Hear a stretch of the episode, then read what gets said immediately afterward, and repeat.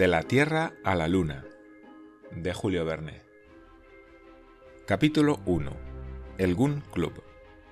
En el transcurso de la Guerra de Sucesión de los Estados Unidos, en Baltimore, ciudad del estado de Maryland, se creó una nueva sociedad de mucha influencia.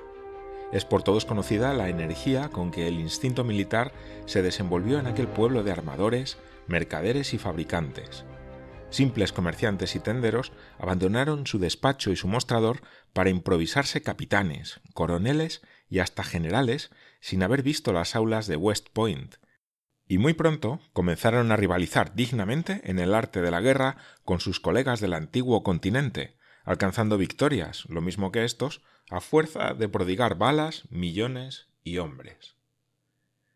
Pero esencialmente en lo que los americanos aventajaron a los europeos fue en la ciencia de la balística, y no porque sus armas hubiesen llegado a un grado más alto de perfección, sino porque se les dieron dimensiones desusadas y con ellas un alcance desconocido hasta entonces. Respecto a tiros rasantes, directos, parabólicos, oblicuos y de rebote, nada tenían que envidiar a los ingleses, franceses y prusianos. Pero los cañones de estos, los obuses y los morteros, no son más que simples pistolas de bolsillo comparado con las formidables máquinas de artillería norteamericana. No es extraño. Los yanquis no tienen rivales en el mundo como mecánicos, y nacen ingenieros como los italianos nacen músicos y los alemanes metafísicos. Era, además, natural que aplicasen a la ciencia de la balística su natural ingenio y su característica audacia. Así se explican aquellos cañones gigantescos, mucho menos útiles que las máquinas de coser, pero no menos admirables y mucho más admirados. Conocidas son en este género las maravillas de Parrot, de Dahlgren y de Rodman. Los Armstrong, los Palissé y los Treuil de Bollier tuvieron que reconocer su inferioridad delante de sus rivales ultramarinos.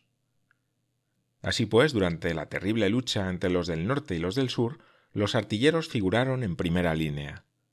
Los periódicos de la Unión celebraron con entusiasmo sus inventos, y no hubo ningún hortera, por insignificante que fuese, ni ningún cándido bobalicón que no se devanase día y noche los sesos realizando cálculos de trayectorias desatinadas. Y cuando a un americano se le pone una idea en la cabeza, nunca falta otro americano que le ayude a realizarla. Con solo que sean tres, eligen un presidente y dos secretarios. Si llegan a cuatro, nombran un archivero y la sociedad funciona. Siendo cinco, se convocan en Asamblea General y la sociedad queda definitivamente constituida. Así sucedió en Baltimore. El primero que inventó un nuevo cañón se asoció con el primero que lo fundió y el primero que lo taladró. Tal fue el núcleo del Gun Club.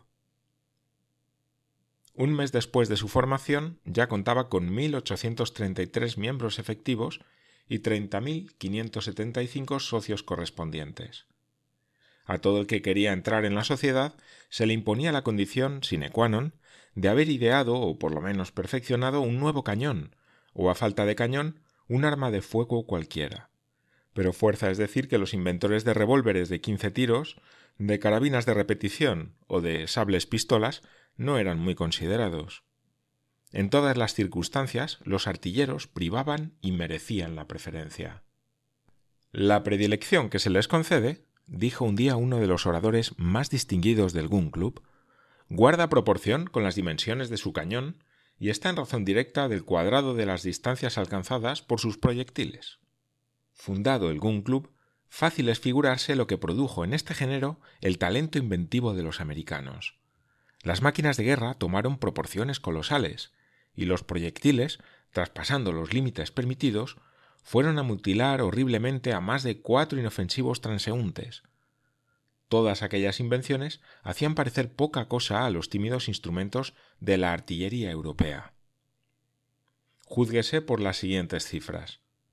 En otro tiempo, una bala del 36, a la distancia de 300 pies, atravesaba 36 caballos cogidos de flanco y 78 hombres.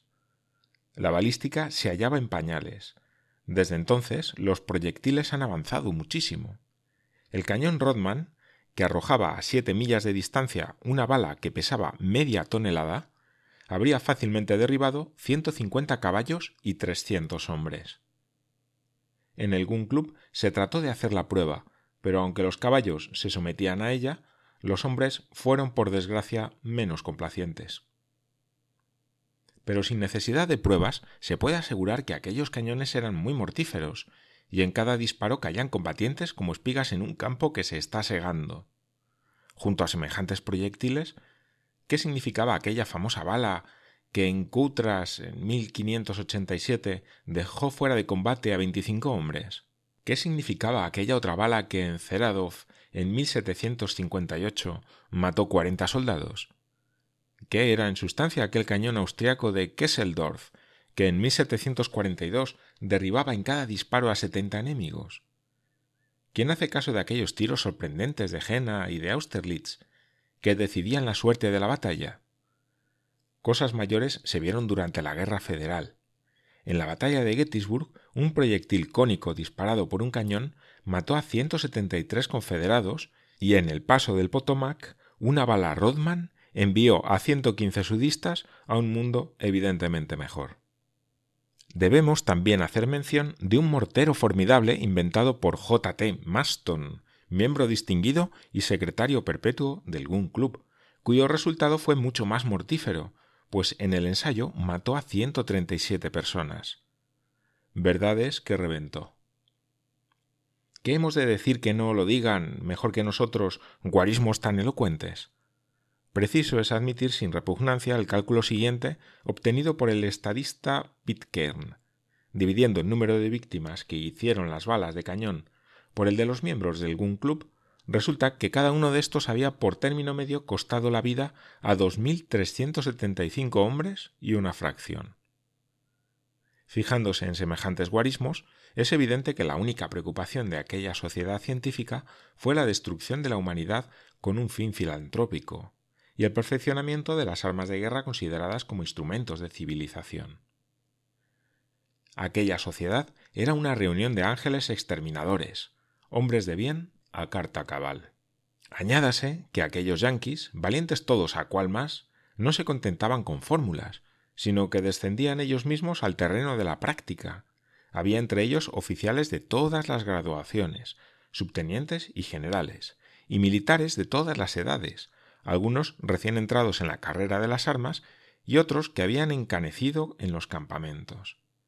Muchos, cuyos nombres figuraban en el libro de honor del Gun Club, habían quedado en el campo de batalla, y los demás llevaban en su mayor parte señales evidentes de su indiscutible denuedo.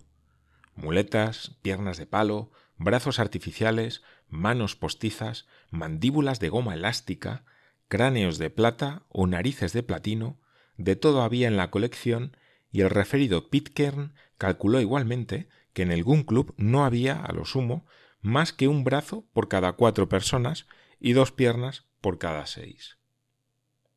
Pero aquellos intrépidos artilleros no reparaban en semejantes bagatelas, y se llenaban justamente de orgullo cuando el parte de una batalla dejaba consignado un número de víctimas diez veces mayor que el de proyectiles gastados. Un día, sin embargo, triste y lamentable día, los que sobrevivieron a la guerra firmaron la paz. Cesaron poco a poco los cañonazos, enmudecieron los morteros, los obuses y los cañones volvieron a los arsenales, las balas se hacinaron en los parques, se borraron los recuerdos sangrientos, los algodoneros brotaron esplendorosos en los campos pródigamente abonados, los vestidos de luto se fueron haciendo viejos a la par del dolor, y el Gun Club quedó sumido en una ociosidad profunda. Algunos apasionados, trabajadores incansables, se entregaban aún a cálculos de balística y no pensaban más que en bombas gigantescas y obuses incomparables. Pero sin la práctica, ¿de qué sirven las teorías? Los salones estaban desiertos, los criados dormían en las antesalas, los periódicos permanecían encima de las mesas, tristes ronquidos partían de los rincones oscuros y los miembros del Gun Club, tan bullicioso en otro tiempo, se amodorraban mecidos por la idea de una artillería platónica. ¡Qué desconsuelo! dijo un día el bravo Tom Hunter, mientras sus piernas de palo se carbonizaban en la chimenea. Nada hacemos, nada esperamos, Qué existencia tan fastidiosa. ¿Qué se hicieron de aquellos tiempos en que nos despertaba todas las mañanas el alegre estampido de los cañones? Aquellos tiempos pasaron para no volver, respondió Bilsby, procurando estirar los brazos que le faltaban. Entonces daba gusto. Se inventaba un obús y apenas estaba fundido, iba el mismo inventor a ensayarlo delante del enemigo y se obtenía en el campamento un aplauso de Sherman o un apretón de manos de McClellan. Pero actualmente los generales han vuelto a su escritorio y en lugar de mortíferas balas de hierro despachan inofensivas balas de algodón. Santa Bárbara bendita. El porvenir de la artillería se ha perdido en América. Sí, Billsby, exclamó el coronel Bloomsbury, hemos sufrido crueles decepciones. Un día abandonamos nuestros hábitos tranquilos, nos ejercitamos en el manejo de las armas, nos trasladamos de Baltimore a los campos de batalla, nos portamos como héroes, y dos o tres años después perdemos el fruto de tantas fatigas para condenarnos a una deplorable inercia con las manos metidas en los bolsillos.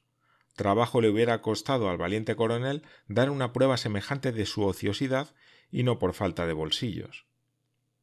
Y ninguna guerra en perspectiva, dijo entonces el famoso J. T. Maston, rascándose su cráneo de goma elástica.